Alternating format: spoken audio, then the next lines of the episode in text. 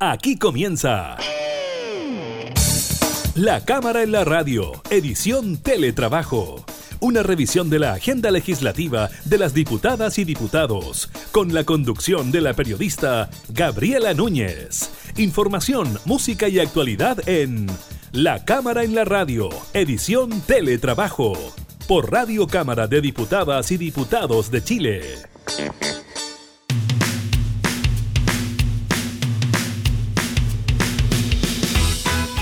Tal? ¿Cómo están? Bienvenidos a un nuevo programa de la Cámara en la Radio en esta modalidad de teletrabajo. Los continuamos acompañando en estos días por los que seguimos atravesando las consecuencias del COVID-19. Estaremos hablando de eso, de los efectos del COVID, de la cantidad de personas contagiadas, número de personas fallecidas.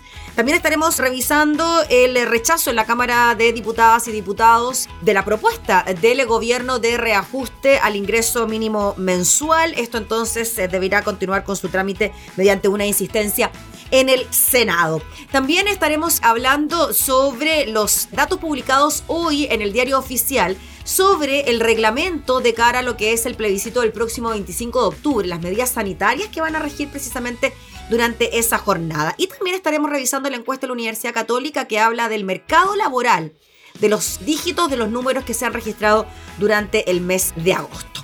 Iniciamos entonces la cámara en la radio en teletrabajo.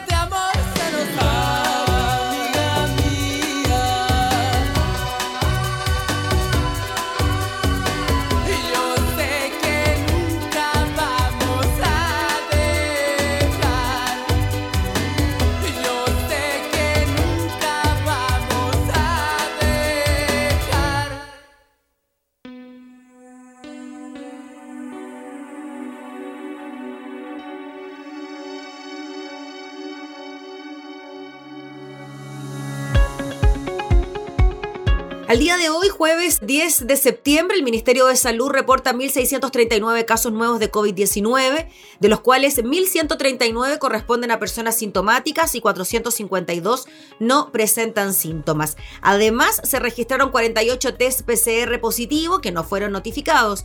La cifra total de personas que han sido diagnosticadas con COVID-19 en el país alcanza las 428.669 personas.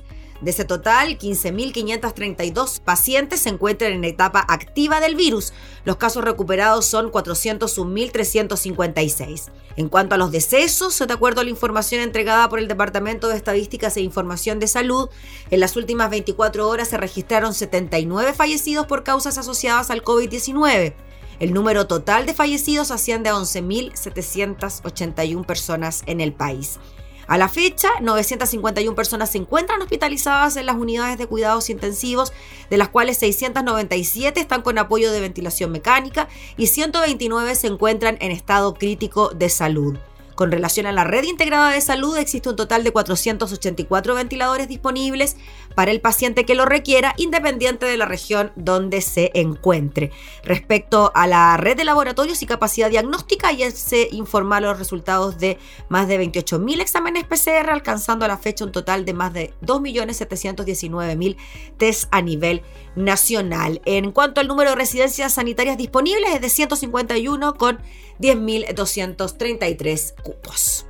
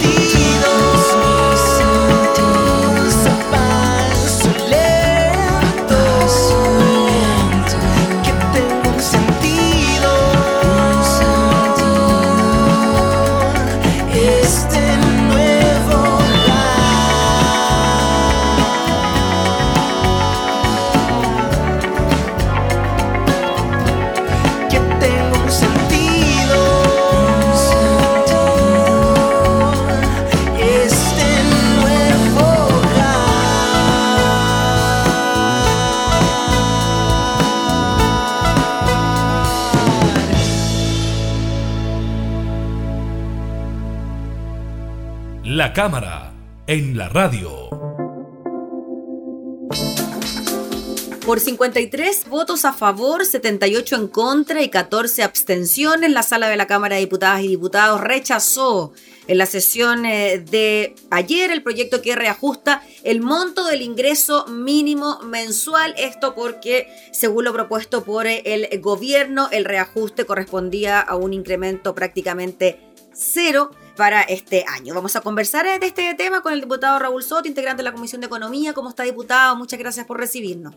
Hola Gabriela, muchas gracias a ti por la, por la invitación. Sí, queríamos hablar de este tema, diputado, porque ya hace algunos días que se viene discutiendo en la Cámara esta propuesta del gobierno que partió básicamente igual de lo que se terminó votando ayer, a pesar de que durante el día martes esto se había discutido, se había tramitado, se suspendió la votación para el día siguiente a ver si se podía conseguir un acuerdo con el Ejecutivo, pero tampoco se ofreció mucho más. Sí, bueno, nosotros dijimos desde un comienzo que eh, en una cosa bastante inédita en nuestro país, eh, el gobierno había presentado un proyecto de reajuste al salario mínimo eh, cero, cero real, digamos, ya que solo consideraba un reajuste de acuerdo a la inflación que correspondía a 1.500 pesos cifra que es total y absolutamente insuficiente desde nuestra perspectiva, porque obviamente hoy día estamos en una situación compleja desde el punto de vista económico, pero también desde el punto de vista de los ingresos de los trabajadores y trabajadoras. Y nosotros somos de aquellos que piensan que el costo de la crisis no lo tienen que pagar exclusivamente los trabajadores, muy por el contrario, el Estado tiene que ayudar a los trabajadores y trabajadoras, a las familias vulnerables, a la clase media, a tener lo necesario para poder salir adelante durante estos tiempos de, de crisis y esto evidentemente que representaba francamente una, una, miseria de reajuste para los trabajadores más vulnerables de nuestro país, que son cerca de 800.000, ¿verdad? Los que reciben el salario mínimo. Nosotros, por tanto, manifestamos tempranamente nuestro absoluto rechazo a este reajuste. Así se lo hicimos saber al gobierno en forma privada y también de manera pública. Y ante eso se generó la posibilidad de eh, iniciar efectivamente un diálogo, una conversación, generar puentes con el gobierno para tratar de eh, provocar algunas mejorías en este proyecto y algún eventual acuerdo. Por eso que efectivamente la votación que estaba inicialmente, ¿verdad?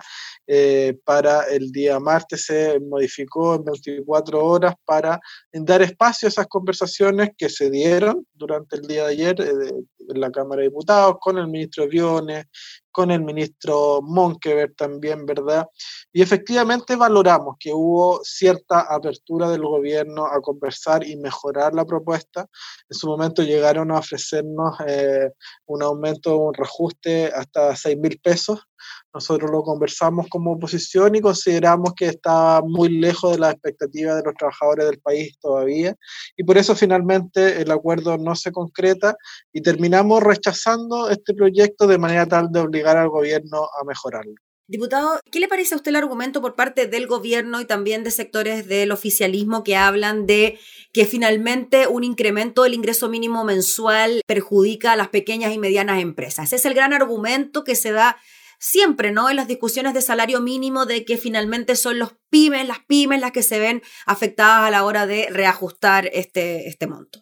Sí, bueno, yo creo que los elementos macroeconómicos eh, el tema de la productividad, los efectos que este debate tiene sobre el mercado laboral y particularmente el tema del desempleo siempre son relevantes y están sobre la mesa, pero no son los únicos. También hay que considerar en este debate cuál es el valor del trabajo que un país le otorga al esfuerzo que hacen sus trabajadores, ¿verdad?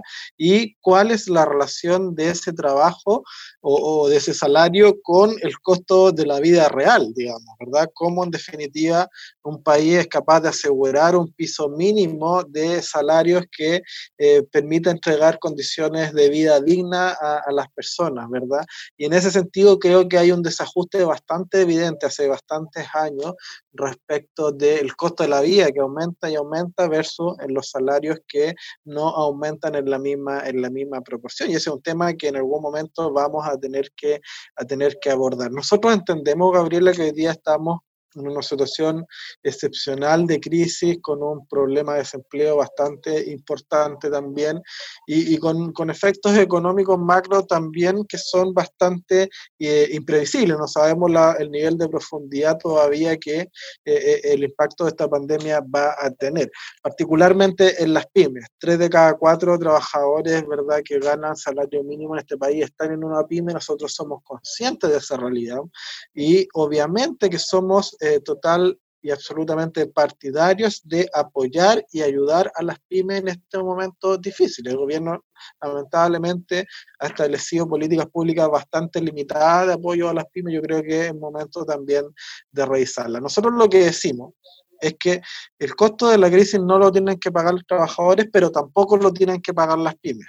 Y eso significa que eh, el Estado puede hacer un esfuerzo mayor poniendo lucas sobre la mesa para mejorar y aumentar los subsidios estatales de apoyo a las pymes y por el otro lado los privados pueden hacer un esfuerzo mayor también en la medida que exista ese complemento y ese apoyo estatal, ¿verdad?, para aumentar de forma más significativa los salarios mínimos hasta un punto que nos permita eh, alcanzar un equilibrio que no tenga un impacto, eh, ¿verdad?, significativo en el desempleo y en la economía macro, pero al mismo tiempo que permita que los trabajadores tengan eh, los ingresos necesarios y suficientes para poder sobrellevar esta crisis. Yo creo que ambas cosas se pueden hacer, podemos tener un reajuste digno y podemos también seguir apoyando a las pymes para que no lo golpee este, este aumento en definitiva, diputado, quizás cambiar la fórmula también del ingreso mínimo, estipulando que las grandes empresas o los privados más importantes que tienen posibilidades de pagarlo, bueno, que lo incrementen en relación a, sus utilidades y que aquellas pymes que quizás no pueden pagarlo reciban un subsidio estatal para que podamos llegar a un monto donde finalmente el valor del trabajo en nuestro país permita quizás salir de la línea de la pobreza y que a mí siempre me llama la atención, diputado, quizá usted puede compartir esta reflexión conmigo, que en un país como este, donde se trabaja 45 horas semanales, se sigue siendo pobre, ¿no? En relación precisamente a, recibir el ingreso mínimo.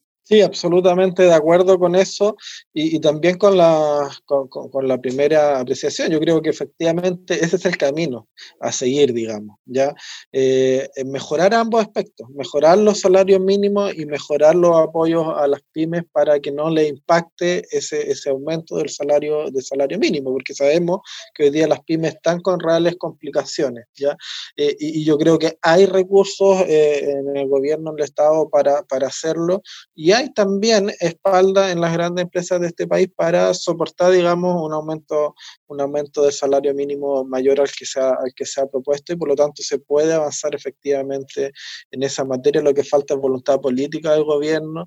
Hay un instrumento ya que, que está aplicándose, que es el, el, ingreso mínimo garantizado, ¿verdad? Que es un complemento estatal para eh, eh, aumentar los salarios mínimos, ¿verdad? Que fue aprobado y ya está siendo aplicado, pero que tiene serios problemas de, de acceso, de implementación, de postulación, porque mucha gente está quedando fuera por eh, trabas burocráticas, administrativas, por falta de información.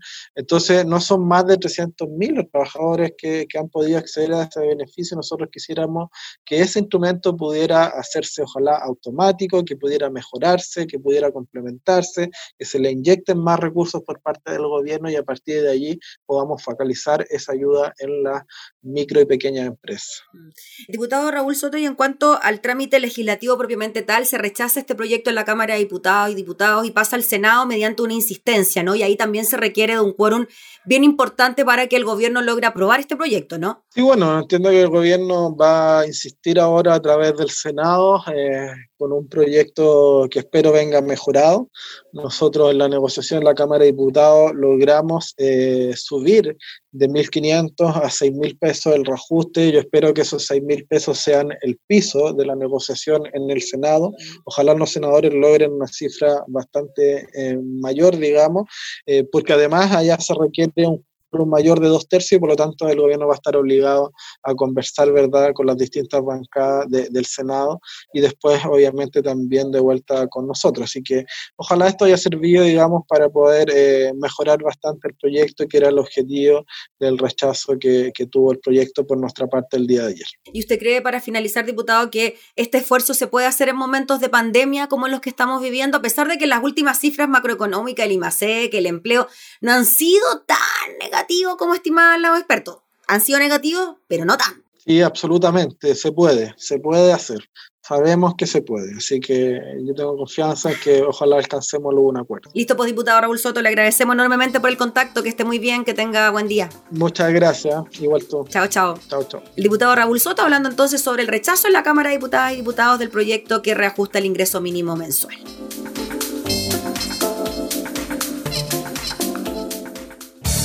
Estás escuchando La Cámara en la Radio, edición Teletrabajo, con la conducción de la periodista Gabriela Núñez.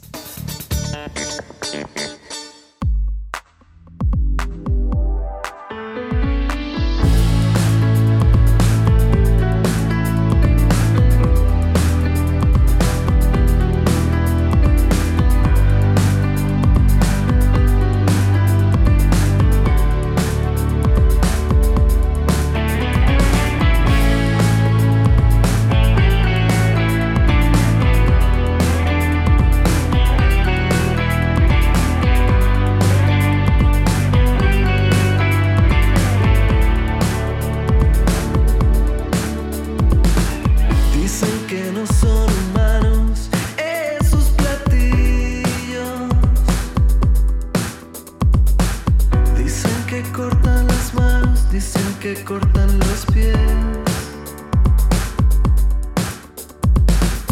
Dicen que fueron.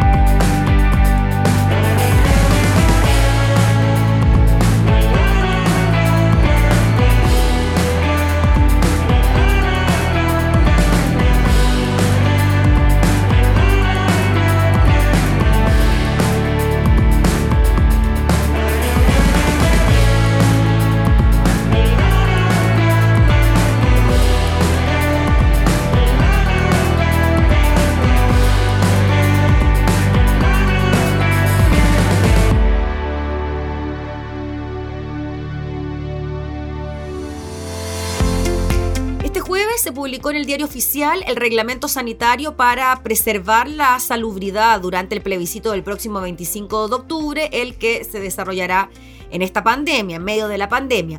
Se debe reconocer que no existe un riesgo cero al realizar elecciones en tiempos de pandemia, debiendo las autoridades electorales y en general del Estado, en estrecha colaboración, tomar las medidas más prudenciales para evitar oportunidades de amplificación de la propagación del COVID-19 en el país, aseguró el CERVEL en el propio reglamento, que es un documento de 29 páginas. El presente protocolo, dice, representa un esfuerzo intersectorial y compromiso del CERVEL de Chile, del Ministerio de Salud, de la Organización Panamericana de la Salud y otras instituciones instituciones colaboradoras por generar un adecuado balance basado en los criterios de razonabilidad entre los derechos políticos y el derecho a la salud de los que gozamos las personas.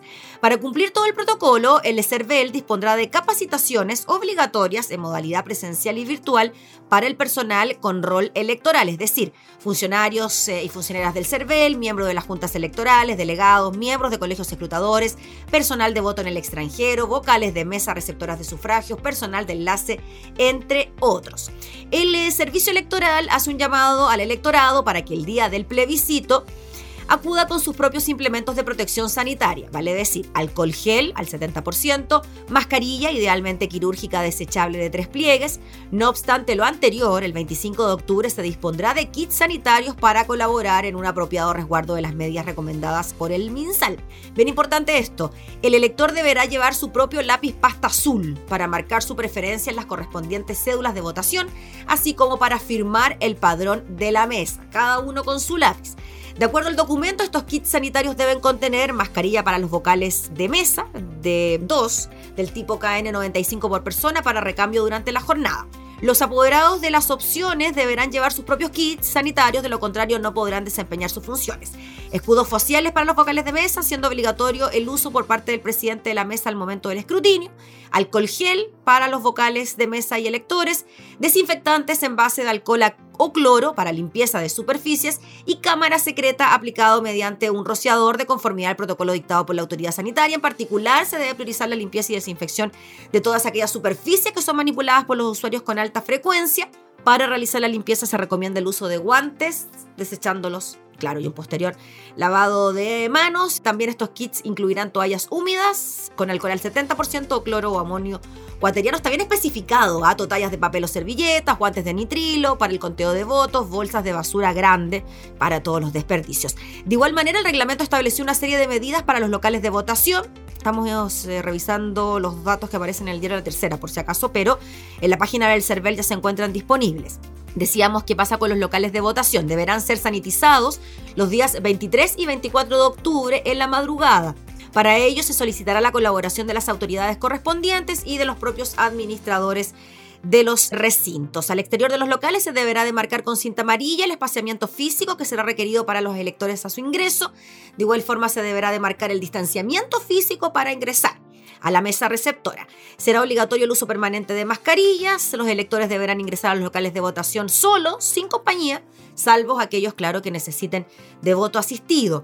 En la medida que los espacios lo permiten, considerar filas de acceso preferencial para adultos mayores, personas con necesidad, embarazadas, las que deberán tener dos metros de distancia. Al momento de ingresar a los locales de votación, todas las personas sin excepción deberán desinfectar sus manos con el uso de alcohol gel o rociador dispuesto por la institución para tales fines.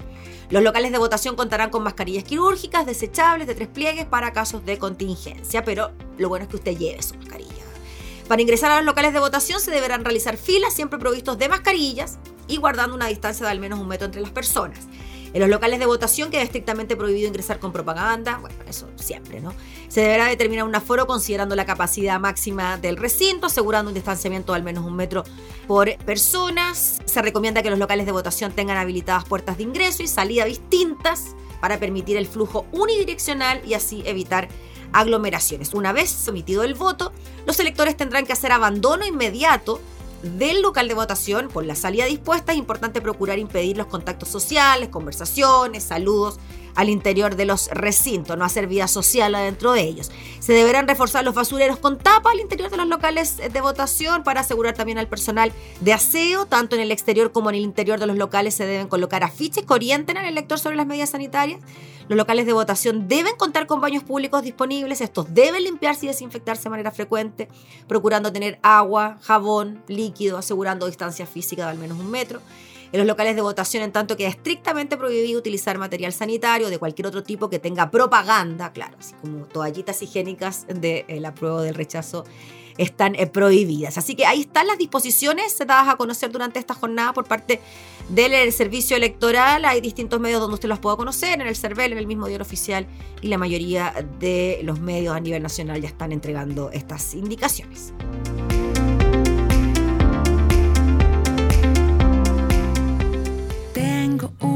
Extraña sensación.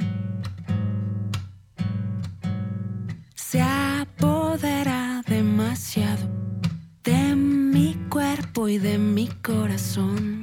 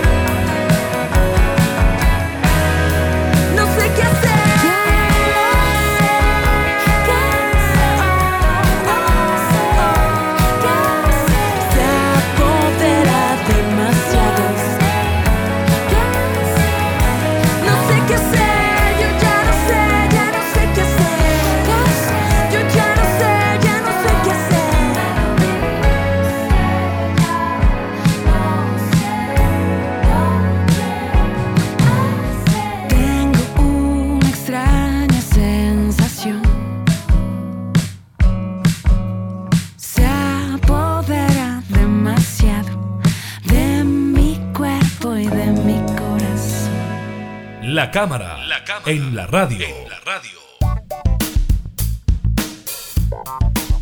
Vamos con datos relacionados con el empleo. El Centro de Encuestas y Centros Longitudinales de la Universidad Católica presentó durante la jornada su quinto sondeo de desempleo, el cual realiza desde abril, con el objetivo de medir el golpe del COVID-19 en el marco del mercado laboral. Así, según la exposición del director del centro, el economista y experto laboral David Bravo, la tasa de empleo, tasa de ocupación, detuvo su deterioro y revirtió su tendencia en la última semana de agosto. Buena noticia. Así, la tasa de ocupación subió dos puntos respecto de su nivel más bajo alcanzado a fines de julio, ¿ah? llegando casi al nivel registrado a fines de mayo. Recurriendo a los gráficos, el economista mostró cómo hace un año atrás la tasa de empleo era de un 58,3% y cómo se desplomó de forma abrupta hasta un preocupante 42,3% en julio recién pasado este mes, dijo, vemos un alza de dos puntos, algo así como un 44,3%, por lo que vemos que en el mes de agosto tenemos evidencia de que rebotó esta tasa de empleo y se recuperó algo el empleo perdido. Y si bien la caída respecto a 2019 sigue siendo profunda y representa una contracción de 14 puntos, es decir, una pérdida de 2,1 millones de empleos en 12 meses, David Bravo destacó que el dato revelado hoy es un hecho positivo en un periodo positivo en un momento lúgubre para la economía y realidad chilena que necesitamos valorar. En cuanto al panorama según sexo, la tasa de ocupación se recuperó 1,7 puntos porcentuales en los hombres y más en las mujeres, ¿ah? un 2,2%. La caída, dijo, sigue siendo muy importante, pero es inferior a la que teníamos midiéndose el mes anterior. Ante la novedad del salto en el empleo en el último sondeo respecto a julio, David Bravo detalló que la subida en la tasa de ocupación equivale a un aumento de 312.000 personas ocupadas esos empleos se distribuyeron en una subida de 131.000 hombres y 181.000 mujeres, mientras que el alza estuvo protagonizada por los trabajos independientes, eso sí. ¿ah? Respecto a la tasa de desempleo, al igual que en las presentaciones anteriores, David Bravo enfatizó que el indicador más importante que se debe mirar para evaluar el deterioro del mercado laboral no es la tasa de desempleo, la tasa de desempleo se sigue mucho con obsesión, pero en esta situación dicha tasa no es informativa. En cuanto a la participación laboral, la encuesta arrojó que también detuvo su deterioro y rebotó desde el 47,5 en julio a un 48,7 en agosto. Tal vez el elemento más importante es que revierte la tendencia y esto va a tener que ser un signo a medida que se vaya normalizando la situación del mercado laboral, indicó el economista pequeñas buenas noticias, ¿no? Respecto al empleo para el mes de agosto, que tuvo un alza desde un mínimo de un 42,3% anotado en julio a un 44,3% en el octavo mes del año. Estamos hablando de la tasa de ocupación.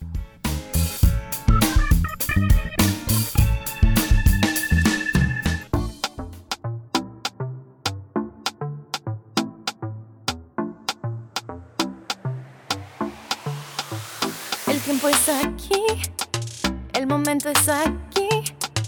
No pierdas tus ganas, disfruta tu vida, puedes ser feliz. Porque cuando la pena te ahogue, piensa que puedes salir. Fuerza no la dejes sola, ella va a resistir. Ay, no, no, no hay que llorar. La vida es un carnaval. Ay, ay, ay, hay que botar todo lo malo para afuera.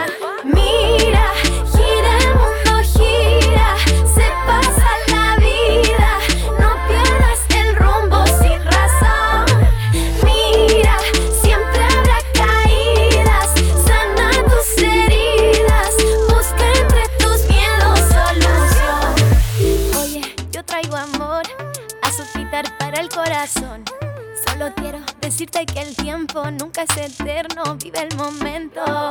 Cuando la pena te piensa que puedes salir.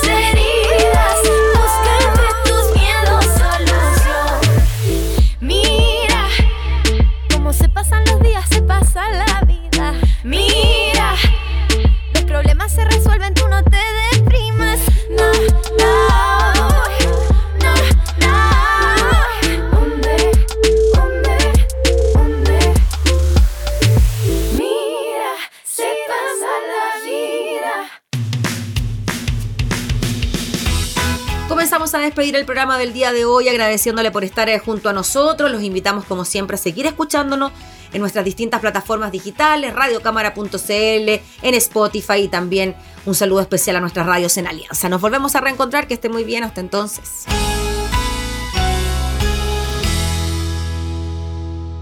Hemos presentado La Cámara en la Radio, edición Teletrabajo.